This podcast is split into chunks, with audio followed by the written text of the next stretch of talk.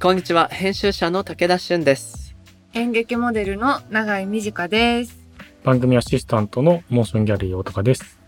この番組モーションギャラリークロッシングは日本最大級のクラウドファンディングサイトモーションギャラリー上のプロジェクトを紹介しながらこれからの文化と社会の話をゲストとともに掘り下げていく番組です番組のスタジオは東京九段下にある築90年以上の歴史的建築九段ハウスなのですが、新型コロナウイルス感染拡大を受け、今回も引き続きリモート収録にてお送りしています。ということでね特集テーマも変わりましてはい。今月は日本翻訳大賞というね日本語に翻訳された本うんうん。まあだから外国の作品ということになりますが、そちらを対象にしている、いわば翻訳っていうもの自体にスポットを当てた文学賞っていうのがあるんですよ。うーん。はい。このね、選考委員の方を2名ゲストでお迎えするんですけど、うん。まあ永井さんも作家の一人なわけでね、いやー、恐縮です。外国の作品で何か好きな作家さんとか、はい。これ読んでよかったなーなんてものあったりするかしら。私ほとんど読まないのよ、外国の本。うんうん。多分大人になってから子供の頃はさあの若草物語とかうんうん。秘密の花園とかそういう児童書は外国のが好きだったんだけどうんうん。久しぶりに文芸の夏号に載ってた韓国の作家さんなんだけど、うんうん。キム・ボヨンさんっていう人のはいはい。赤ずきんのお嬢さんっていう超短編がね、すごい良かった。おお。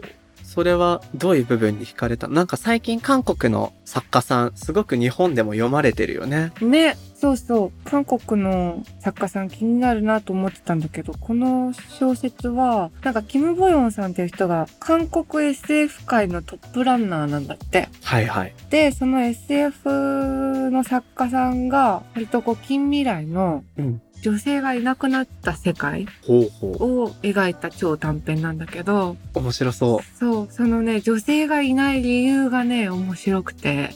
う。なぜ女性がいなくなっちゃったかっていうのが、まあ示されるわけだよね。うん、めちゃくちゃ良かったです。えー、超短編、かなり短いんだと思うけど、うん。その短さ活かしたような読み味なのか ななんかほんと、コボちゃんくらいの感 じで読み終わるんだけど、例えよ。それがでも良かったです。なんか長くでもきっと面白いんだろうけど、うんうん。うん、短いのは短いので。えー、なるほど。僕多分同じ号の文芸買ってるから、あでも読めてなくて、チェックしてみようかな。ぜひ読んでください。うんうん。武田さんは僕はね、もうね、めちゃくちゃいっぱいあるんだけど、うんうん。最近読んだもので言うと、うん。もうこれはね、古典っちゃ古典なんですけど、うん。はカポーティの冷血っていう本があって、あ。読んでなかったんだよね。うんうんうん。でね、これはカンザス州の田舎で起きた一家4人惨殺事件って実際の事件があって、へえ。それをね、まあ怖い話なんだけど、うんうん。はそれをこのカポーティがもう何年にもわたって取材して、あと。いうのは被害者全員亡くなってるから証言しかないのさ。そうか。で、それを小説として書くっていう本なのよへ。え。ちょうど僕もずっと自分のね、お話を本にするっていうので、うんうんい。わゆるこう、詩小説とか、この冷血っていう本はノンフィクションノベルって言われたりするんだけど、うん。この現実を元にした小説っていうジャンルの名作を読み直したら何かヒントがあるんじゃないかと思って、今ね、読み直してる。カポーティって名前は聞いたことあるけど、全然読んだことない。あれだよ。ティファニーで朝食をはカポーティ。ああ、そうなんだ。そうそうそう。えー、あんな可愛い話書いて、そうなのよ。こんな怖いのもやるんだ。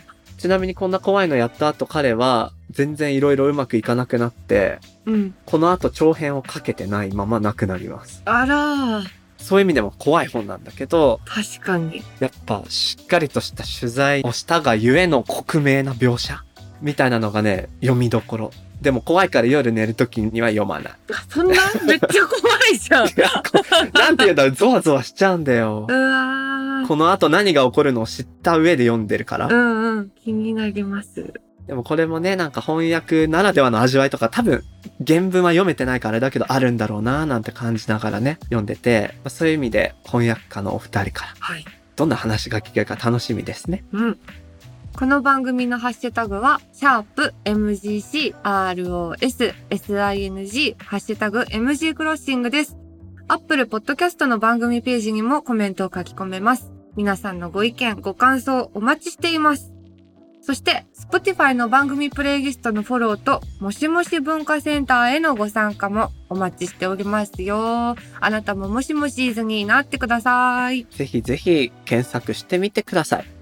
それでは始めていきましょう。武田俊と長井美かがお送りする、モーションギャラリークロッシング今回はゲストに作家で翻訳家の西崎健さんと早稲田大学教授で翻訳家の松永美穂さんをお招きします。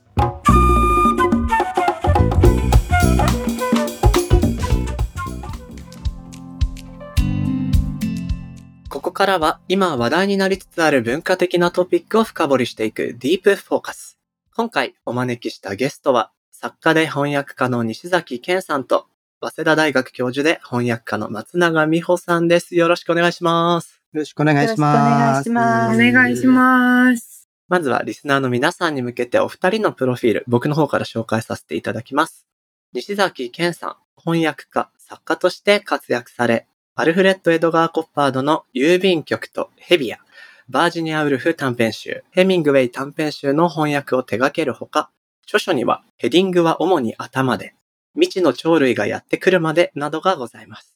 さらには電子書籍や音楽のレーベル、惑星と口笛の主催をされ、音楽家でもいらっしゃるということです。一方の松永美穂さんは、愛知県出身、広島市の中学高校卒業後、東京大学大学院を出られた後、ベルンハルト・シュリンクの朗読者や、カトリーン・シェーラーのヨハンナの電車の旅、ライナー・マリア・リルケのマルテの手記、ヨハンナ・シュピリ、アルプスの少女ハイジなどの翻訳を手掛けるほか、早稲田大学で教授も務めていらっしゃいます。今回はお二人とも日本翻訳大賞、こちらの賞の選考委員でもいらっしゃるということで、西崎さんが発起人、そして松永さんも立ち上げから携わってらっしゃるんですよね。はい、そうです。で、大高さん、この日本翻訳大賞なんですけど、モーションギャラリーでクラウドファンディング実施されたということで、ちょっとその話聞きたいんですけど。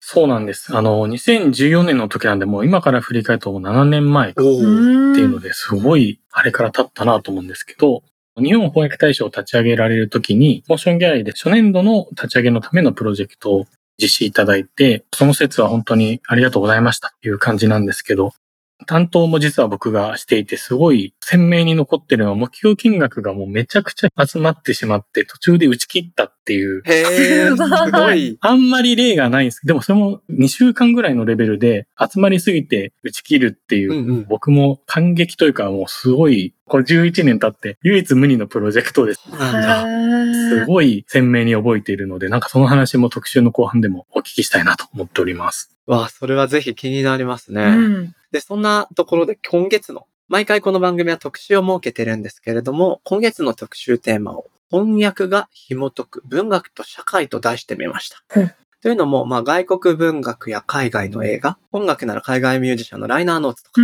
うん。うん。いろいろ我々がね、外国の文化を言葉で触れる、そういう機会には、まず翻訳というね、ものを挟むわけですよはい。で、翻訳って聞くと、文字通り言葉を母国語に訳すということなんですけれども、うんただこうね、文字を直訳していくわけではなくて、我々の文化の中で理解しやすいように、ある種置き換えていくような作業っていうのも発生するんじゃないかなというふうに思うんです。っていう時に一体どんな工夫とか、翻訳家ならではの手つきとか、どういったものがあるのかなっていう時に、今回はお二人にお話をいろいろ伺っていきたいなというふうに思うわけなんですけれども、はい。このね、今冒頭でも出てきました。日本翻訳大賞。どんな賞なのか、永井さん気になりませんねえ、なんか、翻訳ってずっと昔からあるじゃないですか。うんうん。でもなんか、意外と新しめの章だっていうこととかも聞いて、うん。その辺も、え、昔からあるんじゃないんだって気になるんですけど、すごいがっつりした質問になっちゃいますが、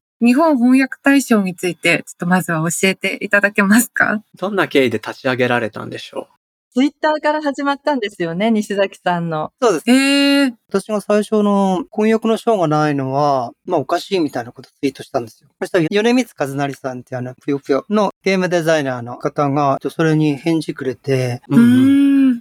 作るんだったら一緒にやりませんか的なことにやり取りでして、それが始まりだったんですよね。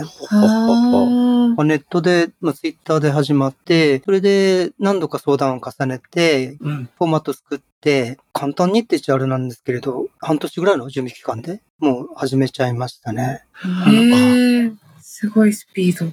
それまで翻訳か、あるいはもう翻訳というものに焦点を当てた章っていうものは、それまでなかったんですね。あります、あります。ちょっとはあります。でも、そんなに知られてなかったし、ええ。翻訳家が選ぶ翻訳賞っていうのは本当に初めてだと思うんですけれども、うんうんはこの賞は読者の方々にも本を推薦していただいて、その中から候補作を選んでいくっていうところもすごく新しい賞だと思います。なあるほど、なるほど。るほど。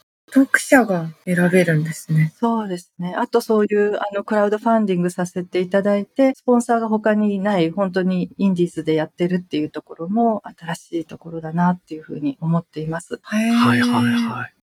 西崎さんのツイッターでの呼びかけから、まず動きが始まったっていうことなんですけど、はい。もうちょっと成り立ちの部分を細かく見てみたくて、まずフォーマットを作られたっていうお話じゃないですか。はい。このフォーマットっていうのはどういう部分を特徴に作ってみたんでしょうかまず、翻訳の判断自体が難しいですよね。あ、うーんほうほうそほうう。ですね。どの辺の基準にして判断するかっていう風なところをまず考えて、かなり難しくて、章が対象とする範囲の問題ですかそうですね。どういう本を選ぶかっていうことですよね。は初めて顔合わせした時に5人ですごい議論しましたよね。翻訳のいい悪いっていうのはそもそもどうやって判断するんだっていうことで、いはいはいはい。どういう本に一番あげたいかっていう、そこのところがね、かなり熱い議論になりましたよね。そうですね。正しいとか正しくないとかってそんなに簡単に言えることじゃないし、翻訳の場合。よくあの語訳の指摘とかがあって、翻訳ってもう正しいか正しくないかみたいに思ってらっしゃる方もいるんですけれども、はい。翻訳って本当はすごくいろんな訳し方の可能性もあるし、その作品に合った翻訳のあり方っていうのもあるし、いい翻訳とか正しい翻訳とか立派な翻訳とか、どれにあげるのかっていう議論が出たけど、最終的に一番称賛したい本にあげるっていうことになったんですよね、話し合いで。へえ。だから翻訳家から見て、本当にこれはすごいっていう、もう賞賛の気持ちが湧いてくるものに賞をあげようっていう、あの話し合いが私はすごい印象的でした。は今もそうなんですけれど、本に限らないんですよね。ほうほう。占いノートでもいいし、児童文学でもいいし、うんうん。ミュージカルのその役でもいいですし、はいはいはい。日本の古典の現代語訳でもいいんですよ。なるほどうん翻訳全般で、ただ、どうしてもやっぱり本に偏ってくるところはあるんですけどね。うん。は範囲としては全ての翻訳っていうふうに形になってますね。そうですね。ジャンルもすごい広く取ったんですよね。あ、なるほそど。じゃあ出版物はもちろんですが、その他も翻訳されているあらゆるコンテンツ全体が対象になるということなんですね。そうですね。それで言うと、ちょっと前にあの、ビリー・アイリッシュのインスタグラムの投稿が話題になったじゃないですか。うんうん。あれを若者言葉というか、なんかふざけんなよみたいな 口調に翻訳してたものとかも対象にはなる。なります。へえ、面白い。原文が手に入ればなります。今まで対象から外れたのは原文が手に入らなかったやつが、 はあなるほど。それはもう判断しようがないんで、確かに原文が入らなければ翻訳家としてこの翻訳を称賛したいと思えないってことになってしまいますもんね。そうなんです。もう無理なんですよね。物が仕上がりがどんなに良くてもなるほど。判断はできないんですよね。これ今僕一つ選考委員の方たちの大変さのこう一端に気づいたんですけど、ということは、はい。まず範囲が広いので、はい。いろいろウォッチをしてないといけないですよね。そうですね。でも実際的にはもういろんなものが出てきた時点で、例えば前回は人文学、はい。精神分析学、精神病理学式ですよね。うん、うん、うん。精神病理学式っていう去年対象を取った作品です。い。へえ。サリサリバンっていう人のお医者さんが書いた精神分析というかね、100年ぐらい前に出た本なんですよね。そうですね。すごく若い30歳ぐらいのお医者さん、安倍大樹さんと菅井周平さんが訳されたんですけど、うんうんこれはすごい変わり種というかね、小説が取るわけじゃなくて、こういう専門的な本で、だけどすごく翻訳が優れてるっていうことで、選考委員のお一人の柴田元幸さんも、あ、こういうふうに訳していいんだっていうことを、なんか目から鱗みたいなところがいっぱいあるっておっしゃってたんですけれども、うんうんううん。んうんうんっていう印象的な本でした。なるほど。面白い。翻訳の妙を探るためには、原文をまずある程度読む必要もありますし、訳されたものも読まないといけないので、いわゆる一般的な章だとね、一冊読んで判断すればいいと思うんですけど、二つのバージョンを読み比べないといけないわけですよね。そうですね。そうなんです。これは大変な作業だなと思って。ただ、全部照らし合わさなくても、2、30ページええ。原文と照らし合わせてみると大体わかりますね。そういうもんですか。へえ。あとは日本語だけ読んで判断するって形になりますね。あと、私たちが読める言葉とは限らないので、今までもポーランド語とか、ポルトガル語とか、 あの、韓国語とかいろんな言葉で、その都度、あの、専門家の方に、うんうん。鑑定を依頼するというか、これ原文と照らし合わせて、どんな風に訳されてますかっていうレポートを書いていただくんですけれども、なるほどう。んそれがすごい読むと勉強になることがいっぱい書いてあったりね。そうですね。うんうん。ものすごく力を入れて皆さんチェックしてくださって、そうなんです。それだけの翻訳論が集まるんですよね、毎回ね。わあへえ。これは何か一つの章を作ったことで生まれる、なんて言うんでしょう。ある種の副産物のような資産っていうものにもなっていきそうですよね。一般選考も本当にものすごく書評がもう100編くらい来るんで、すごい一大ガイドブックになるんですよね、その年の。なるほどなるほど読者の方々が必ず推薦文をね、書いて推薦していただくことになってるので、ううんうんんうんその推薦文がもうすごい熱いという かね、これが好きっていうのが伝わってくるんですよね、本ごとに。うんへえ。読む前から、えーこんなに熱い推薦のある本なんだって思ったりしますね。うんうんううんうんんうんなんかなかなかこういう、なんだ、賞みたいなものに一般の、まあ、読者だったり、視聴者だったりが関われることって少ないと思うんですけど、この読者の推薦でまず始まるっていうルールとか構造っていうのはどういうふうに作られていったんですかそれがさっきの話なんですよね。どうやってフォーマットを作るかって話で、うん。はいはい。もちろん専門家は女専門家なりに広く深く考えてるんだけど、やっぱりどっかで専門家であるから逆に狭くなるところってのは必ずあるんですよね。はあ。はははは。だから、その専門の人と一般的なその意見をミックスできないかなってのは考えてたんですよね。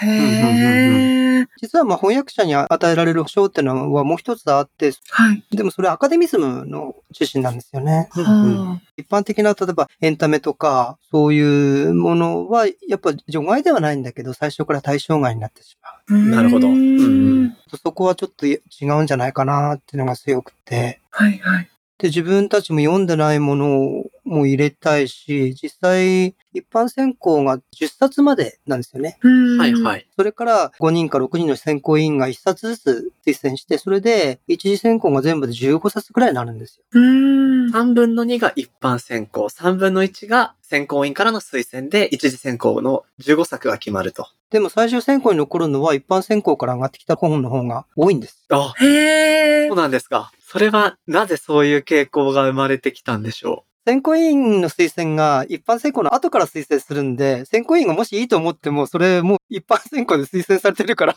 あ、なるほど。出せないっていう理由もあるんですけどね。はいはいはいはい。やっぱみんないいと思ってたんだ、みたいな。そうそうそう。そういう理由もあるんだけど、でも、やっぱ一人の人間が読める本って限られてるんで、うう。ん。しかも、やっぱり研究とか大学で教えてると、そこまで本を読む時間取れないんですよ。は仕事の本が中心になってしまって、そうですよね。それ以外だと意図的に話題になる本とか、うい。うんうんん。あとは、弱者からいただいた本が中心になってしまうんで、どうしても。うんうんうんだから、その狭さは、やっぱ補わないといけないんですよね。はいはいはい。確かに、僕も編集者の端くれとして仕事をしていると、仕事で読む資料の本と結構重なってくるので、なんというか純粋な読者としていろいろ見聞きをして、これを今読みたいぞって選べるものって、どうしてもこう割合としては少なくなってくる分、うん。一般読者の目っていうのはやっぱ強いんですね。そうですね。そこは補ってほしいんですよね。なるほど、なるほど。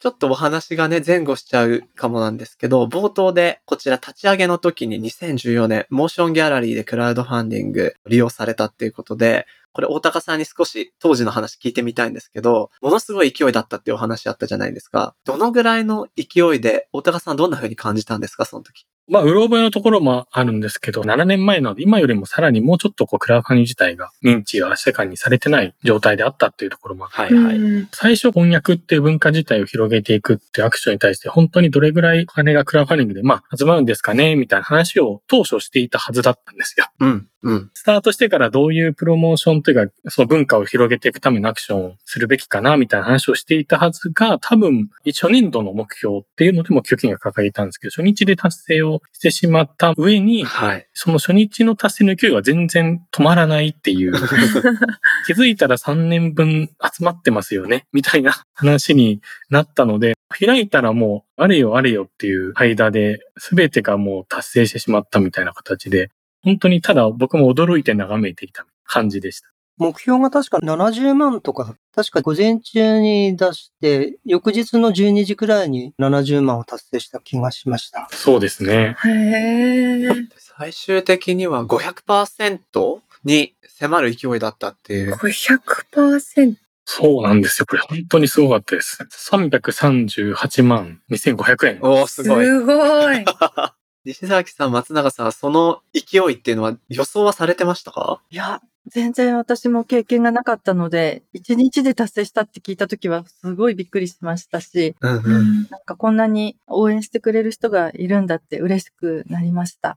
あと、あの時って寄付してくださった方に、金額によってですけど、あの、柴田元之さんの手書きの原稿をあ差し上げますっていうのを言ってたんですよね。はい、あはい。ーでも、それがもうなくなっちゃうぐらいたくさん集まったから、って言ってなんかちょっとみんな心配になって、そう止めようっていう話になったんですけど、そっか、柴田さんの書き原稿には限界というかね、ありますからね。たくさんあるとおっしゃってくださったんですけどね。だから本当に嬉しかったです。へー素晴らしい。何かこのね、クラウドファンディングで、ある種、群衆の力を借りて立ち上がったものが、フォーマット上も一般からの応募があるっていうので、何か自分ごとの感じられるような賞っていう文脈もね、ひょっとしたらあったのかもしれませんよねう。ん、うん。そうですね。そうですね。やっぱり読者ですよね。それだけお金をかけてくださったのはね、本好きの方ですよね。そうですよね。本好きの方がしっかりといるんだっていう実感もね、あの皆さん感じられたのかななんていうふうに、今、日本翻訳大賞の成り立ちについて伺ってきましたけれども、今月特集にちなんで、今インスタグラムでアンケート機能っていうのがあるので、試しに最近使ってみてるんですけれど、うん今回こんなアンケートを取ってみました。皆さんは翻訳家で作品を選んだことがありますかという質問をしてみたんですけれど、うんまあ、母数がどれぐらいかちょっと僕も把握はしかねてるんですが、翻訳家で作品を選んだことあるイエスが56%、うん、うん。あ、うん多いですね多。いですね。いいえが44%ということで、意外と翻訳家の名前で作品を選んでる人が過半数超えているという。結構これは僕もうちょっと少ないのかななんて思ったんですけど、いかがです多いな。そうですねそ。れは多いですね。でも考えてみると、例えば村上春樹さんが翻訳をされてたりもしますよね。うんあ華麗なるギャツビーもグレートギャツビーっていうタイトルで、あの、新しく翻訳されたりしましたけれども、ー。うんうんそういうのをぜひ買って読みたいっていう人もいるでしょうし、はいはい。うん柴田元幸さんや岸本幸子さんや、本当にそういう方々のお名前で買う方はいるだろうなと今伺って思いました。そうですね。こう、自分の好きな作家さんが翻訳を新訳でされたっていうパターンで買う人とか、ううんん。うんまあ今、岸本さんと柴田さんのお名前出ましたが、お二人はこう、ご自身でのエッセイとかも人気があったりするので、そういう文脈で翻訳家で作品を選ぶっていうのもあるのかもしれないですね。うんうんちなみに、永井さんはそういう選び方したことあるいやー、ほとんどなくて、うん。ただなんか、好きな、普通に日本の小説に出てきた海外の作品を読んでみたいと思って、うんうん。読んだら、なんかすっごい読んだことある気がするなーって思って、読んだことないんですけど、その本は。その翻訳が村上春樹さんだったんですよ。ねえほうほうほう。だから、こう、あ、村上春樹さんの本は読んだことあるから、なんかすごい既視感を覚えて読んでいたんだって 思ったことが。村上文体みたいなものがそうなんです、そうなんです。共通してたのかな別に村上さんがなんか村上春樹ですって思って翻訳してるわけではないと思いますけど、うんうん。そのなんか個性というか癖というかみたいなものって、抑えながら書くとか、むしろ主張しながら書くとか、なんかそういうのってあるんですかあー、気になります。翻訳家のユニークさ、個性ってどういう風に出てくるのかなみたいな話だよね。気になる。これを一方ずつ聞いてこうかしら。西崎さんは翻訳ご自身がされる際に自分の手つきとして考えてることとかってあるんですかうん、まあ、原文によりますよね。うんうんどんなタイプの小説なのか僕は古い怪奇小説とかよくするんだけれど、そういうふうな古いものの場合は割と自分の方に引きつけますよね。へほうほうほうほえ。そのまま訳しちゃうとやっぱりすごく古めかしくなってしまうんで、それだと今の読者にはちょっとどうなんだろうなっていうのがあるんですよね。うんう。なんるほど。だから自分の興味が引けるところと、あとマニアにとっての面白さみたいなものは多少前に出します。うーん。 20世紀、21世紀の人って、現代性の強いものは、あんまり自分の色みたいなのは入れないです。それはもうある程度20世紀21世紀の作家だったら共通してる生活の感覚とかもあるしということなんですかね。でも19世紀とかの人に関しては、それそのままやっても本当にもう読者限られてしまうかなと思うんで、う。うんんやっぱりちょっと脚色ではないんだけれど、現代性は考えますね。へーなるほどなるほどそれいろいろだと思うんです。翻訳者が選べる文体ってそんなにないんですよ。ほう。おー二つも三つも四つも文体は選べないんで、だから村上春樹さんは確かに翻訳も小説も似てるところがあるんだけど、最初から割り切ってるんじゃないのかな。はあ。なるほ。ど。自分の好きなものっていうか、自分が訳していいものをまず選んでて、はいはい。へえ、ああ、なるほど。自分の文体と合わない作品は多分最初から選んでないんじゃないかな。うん。なるほど。で、それでプラスアルファになるようなものを多分選んでるんじゃないかな。面白い。はあ。つまり、小説家村上春樹にフィットする原作を翻訳家村上春樹がセレクトしてるんじゃないかっていうことですね。だと思います。おそらく。ゆえに永井さんみたいな読んだことがあるみたいな感想も出てくるのか。多分割り切ってると思います。うーん、面白い。村上さんの場合はもう好きなものしかやらないし、おそらく。うん、そうでしょうね。だから、例えば、イギリス文学の古いものとかはやらないし、だからそれはもう自分の専門みたいなこととしてもう割り切ってるんじゃないかなと思いますね。自分の分体できることみたいなことはかなり深く考えてると思います。で、その上の選択だと思います、おそらく。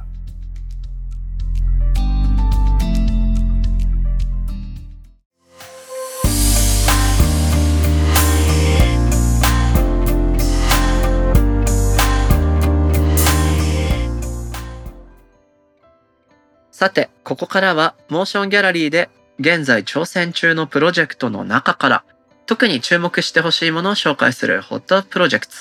大高さん、今日はどんなものがありますかはい。スポーツの秋ということで、武田さんはちなみにスポーツって野球をされてると思うんですけど、うんうん。秋の前の夏暑い中でスポーツするのって結構野球とかすごい大変なんじゃないかなと思うんですけど、どうですかもうね、嫌な思い出超ありますよ。ね、熱中症で吐いたとか、高校野球だと坊主じゃん ?3 ミリなの。はいはい。でね、日焼けするわけですよ。走ってる時とか、一旦帽子脱ぐと。そっかう。んどうなると思う頭皮ってめくれるんだよ。えええ、怖っ。日焼けして。ペリペリペリってめくると、なんか鳥の皮みたいに毛穴がプツプツ開いた皮がめくれるの。怖い話じゃん。キモいでしょそ。うなんだ。そう。で、もう体中塩を吹きまくって僕は塩田って呼ばれてました。汗かきだから。武田また塩田になってるじゃん、つって。懐かしいな。潮吹いてたな。まあほんとね、気をつけないと危ないですからね、夏のスポーツは。うん、うんうん、うん。なんか本当にその話に今回通じちゃうプロジェクトなんですけど、まあそんな結構秋はいいけど、夏は本当にスポーツだと大変だよねって、特にやっぱ熱中症とかにね、うん。今の話も塩田って多分その一歩手前の気はするんですけど、うんうん。熱中症を防ぎながら安全にスポーツを取り組めるように、まあ、フットサルコートにクーラーを設置して、涼しい環境を整備するためのプロジェクトをご紹介したいなと思います。ほう。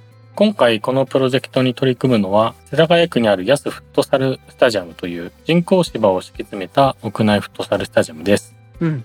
明治としてはこう体育館一面がフットサルコートになっているような感じで、まあ、全天候型の場所でもあって子供から大人まで、まあ、非常に人気な施設なんですけどめっちゃ良さそう。うん。ただやっぱ逆にこの全天候型であるがゆえに夏はコートが40度になる日が続いてしまうということでやば結構熱中症対策が死活問題かなというふうになっているのでうん。このサッカー人口もどんどん増やしたいということで取り組まれている中で、夏も安心してプレーができる環境を作るべく、このフットサルスタジアムにクーラーを設置するためのプロジェクトとなっています。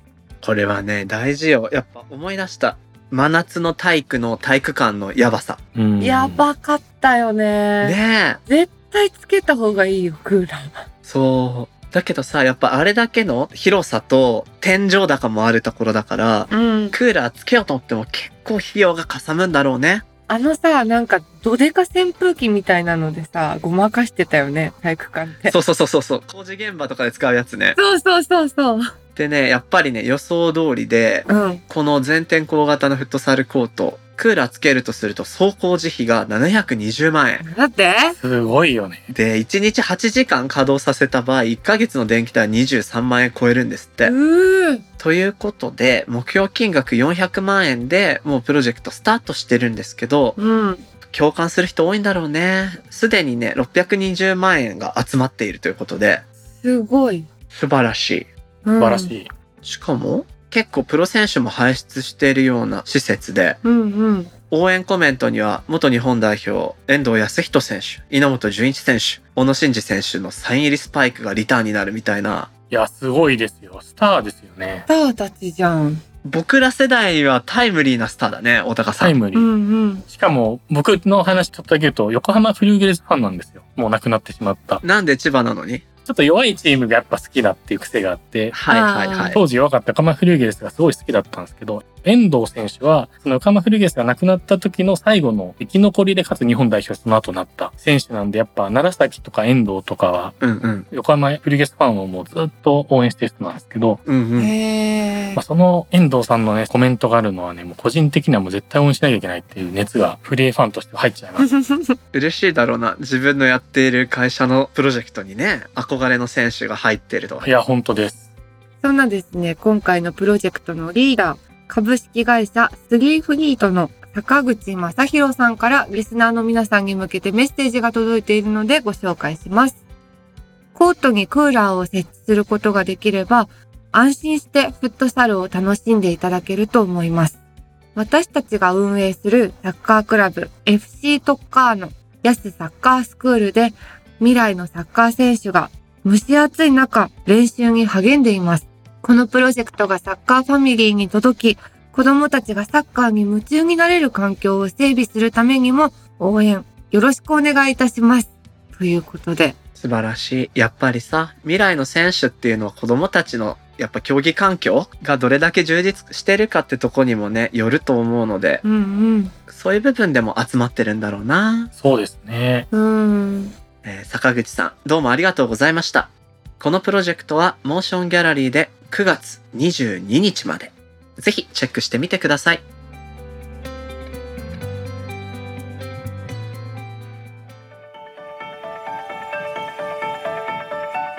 モーションギャラリークロッシングエンディングのお時間となりました。永井さんどうでした楽しかった。なんかすごい速度でさ、うん。達成したって言ってたじゃない初日でもうね、すぐ達成して、そっから5倍ぐらい集まったと。それだけやっぱ翻訳小説って面白いんだなと思って、うんうん。ちょっと触れてこなかったからさ、大人になって。読もうって思いました。なんかさ、外国文学っていうと、ほんと本好きの目利きっぽい人が、いや、今これなんだよねっていうような感じがしちゃうけど、そうそう。決してそんな閉ざされたものじゃないっていうのも、7年前のプロジェクトの段階で、うん。そんな勢いがあったんだから、そういうポテンシャルをすごい感じたよね。感じた。面白そうだったな。そうだね。ではでは、そんなところで、リスナーの皆さんから番組にいただいた感想もエンディングなんで紹介したいと思います。ほい。大高さん、お願いします。はい。今回は、まあ、もしもし文化センターの、もしもしーずの皆さんの限定の SNS で、メンバーの岩田さんからコメントいただいてます。ほい。えお話の中にも出てきた95年に完成した養老天明飯店地には昔から何度か行ってましたが、天明飯店の海とかは初めて聞きました。思想的なバックグラウンドとか、何も考えずに大きめのびっくりハウスとかアスレチックみたいなものとして遊びに行っていたので、今度改めて行ってみようと思いました。ということで、先月の特集に聞いて書き込んでくれました。ありがとう。ありがとうございます。これさ、天命反転、リバースディスティニーだっけうん、う。ん運命をひっくり返す。痺れたよね。うん。見れた。かっこよかった。その時のエンディングでも話した気がするけど、ずっとグレン・ラガンのこと考えてたもんね。うん、言ってた言ってた。天元突破だと思って。この間さ、車で通ったんだよ。ほうほう、アミタカの方。そう、そこにあるって思わずにうん。 走ってて、すっごい派手なもんあるからさ、えー、と思ったら、これだと思って。出会った。そう、出会った。普通にあるのね。そうだよね。びっくりするよね、外観パッと見ると。うん。いや、ほんと中入ってみたいなっていうふうに思いましたね。ねえ。岩田さん、コメントありがとうございました。この番組のハッシュタグは、シャープ MGC、ROS、SING、ハッシュタグ MG クロッシングです。アップルポッドキャストのコメントでもご意見ご感想お待ちしてます。